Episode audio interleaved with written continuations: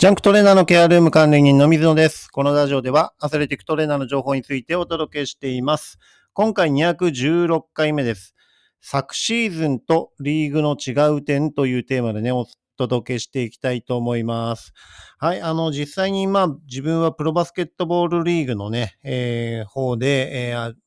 プロチームのね、えートレーナーとして実際に活動しています。で、もうプロチームでもおよそ20年ぐらいね、あの、活動していますので、もうかなりベテランの域のトレーナーという、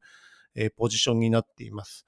はい。で、まあ実際に昨シーズンはね、まだコロナ禍で、えーコロナもね、かなり制約があって、えー毎日のようにね、コロナの感染者とかのニュースとか、そういったところの情報が多くテレビでも、えー流れてたと思いますけど、今年に関してはね、もうコロナ自体も5類になって、テレビでもほとんど、えーニュースとして取り扱わなくなっているような状況で、えーまあ現状ね、えー今、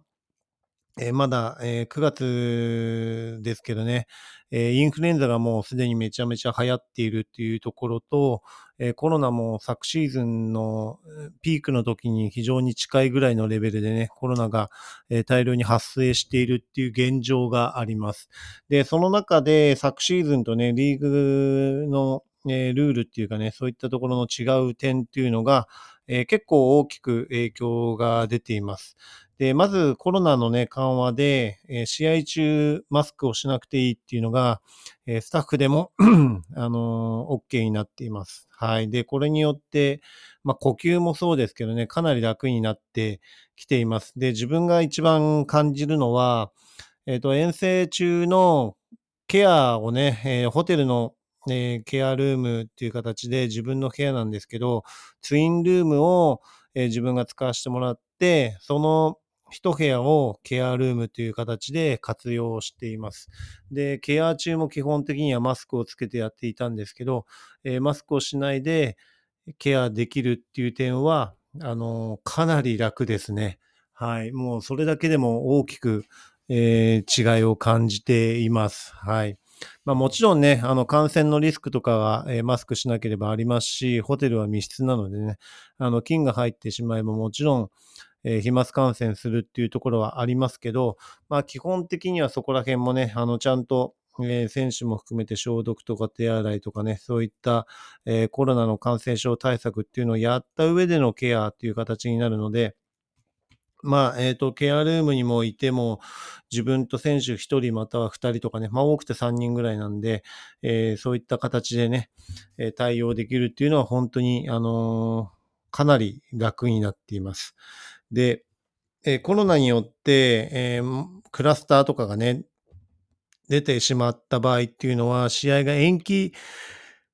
されたんですね、昨シーズンは。はい。だけど、今シーズンに関しては延期をしないということに、えーなっています。で、クラスターを起こしてしまったチーム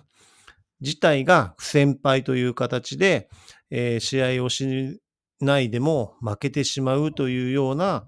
えー位置になっています。ですからね、かなりそこら辺はね、去年までは、えっ、と、代替試合っていうのを延期した、して実施することができたんですけど、それができないっていうことが、えー一番大きなポイントになっています。で、コロナとしても5類になって、かなりそのね、感染症に対するその取り扱いっていうか、えーそういった位置づけがかなりレベルダウンしたと思うんですけど、現状昨シーズンと同じような感染、えーしているっていう現状がある中で、えークラスターを起こしたら不先輩になるっていうのは、なんかむしろね、注意が必要になっているんじゃないかっていうような部分があります。はい。で、これはもう各チームが、あの、最善を尽くして、えー配慮して、えー試合をね、開催するっていうような形を取らなければいけないっていうことですね。で、バスケットの場合は、あの、チームによっても、あの、収入源とかそういったところのね、えーチケットの金額も違いますし、チケットが入るキャパもね、異なっていますので、えー一概には言えないんですけど、1試合でだいたいまあ2000万から3000万ぐらいの、えー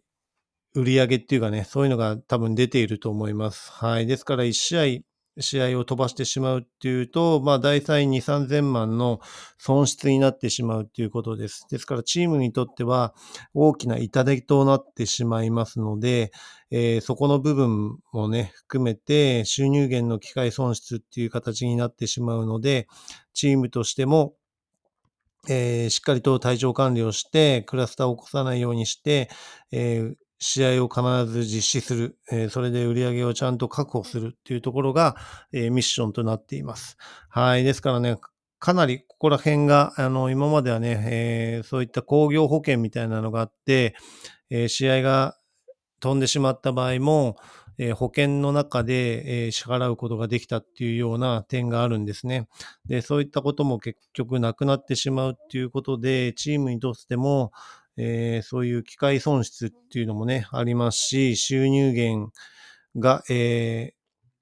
ー、1試合ね、えー、行わないだけでも結構なダメージになってくるっていうことになります。はい。ですからそういった、えー、点も含めてね、あの、逆に引き締めていかないと、えー、昨シーズンみたいにね、あの、甘い、甘い考えっていうかね、えー、そういったことが本当にできないのかなっていうふうに思います。はい。ですから、そこら辺がね、一番大きく昨シーズンと今シーズンの、えー、リーグのね、あのー、体制っていうか違う点という形になってくるので、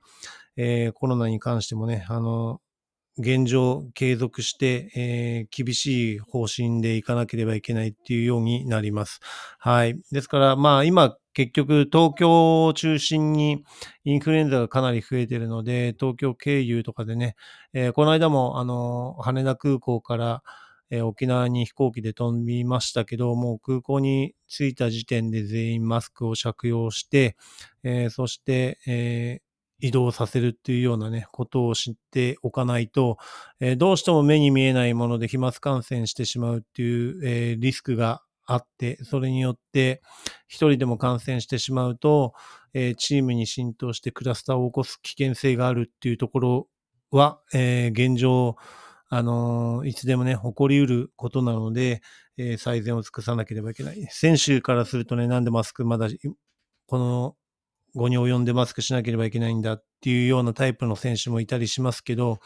もうそれは、えー、そういった事情があってのことなのでね、あの、メディカルとしても最善を尽くすっていうところを含めて、えー、対応しなければいけないっていうね、あの、本当に、えー、なかなかそういった部分でね、大きな、弊害も今年はあるんだなっていうふうに感じています。はい。まあ、その他としてはね、あの、基本的には、えー、チームルールもコロナに関しては緩和されていますし、あの、まあ、昨シーズンはね、県外出ちゃ、えー、いけないっていうかね、出るときには一方連絡するとか、あの、仲間内で3人以上でご飯を食べに行っちゃいけないとかね、そういったルールもあったりして、かなり厳しい中で活動していました。で、今年に関しては、チームもそういったルールは、えー、もう最低限にして、あの、基本的には5類になったっていうところをね、えー、基準にして、え、対応するっていう形なので、あの、緩くなったわけではないですけどね、厳しさは、えー、なくしながらも、えー、しっかりと対応するっていうような流れになっています。はい。ですから、あのー、まあ、抗原検査一つに対してもね、昔は PCR を必ずやんなければいけないとかね、濃厚接触者になるとかね、そういった問題があったりもしましたけど、現状はそこまでがなくて、えー、抗原検査も実施、えー、するしないはチームの判断であったりしますので、基本的にそういった部分でね、体調不良者が出て、え抗原検査を実施するとかね、あの、インフルエンザの、こあのそういった簡易テストをするっていうような形に、え、していかないといけないのかなっていうふうにはなっています。はい。ですから、なかなかね、その年との年で、えー、対応する形もね、変わっていますけど、まあ、今年としては、えー、そういったね、マスクの部分で、リーグとしても制約がなくなって緩和されているっていうこともありますけど、現状、えー、コロナ感染者とかね、インフルエンザの感染者が、えー、多い中で、えー、シーズンを戦っていかなければいけないっていうことは、やっぱり最善の注意が必要なんだなっていうところはね、改めて感じています。はい。この辺は、あの、メディカルスタッフとかね、チームの、えー、考え、方針というのをね、ちゃんとしっかりと秩序を守ってやんなければいけないんだなっていうのはね、つくづく感じます。はい。まあ難しい問題ではありますけどね、あの、いかに、いい状態でシーズンをえー、乗り越えていけるかっていうところはポイントになるかと思いますのでね、今後とも、あの、また、えー、その報告とかもね、していきたいと思いますので、えー、よろしくお願いします。はい。それではね、次回のテーマとしては、アイシング装置のゲームレディというテーマでお伝えしていきたいと思います。今回も最後まで聞いていただき、ありがとうございました。また次回もよろしくお願いします。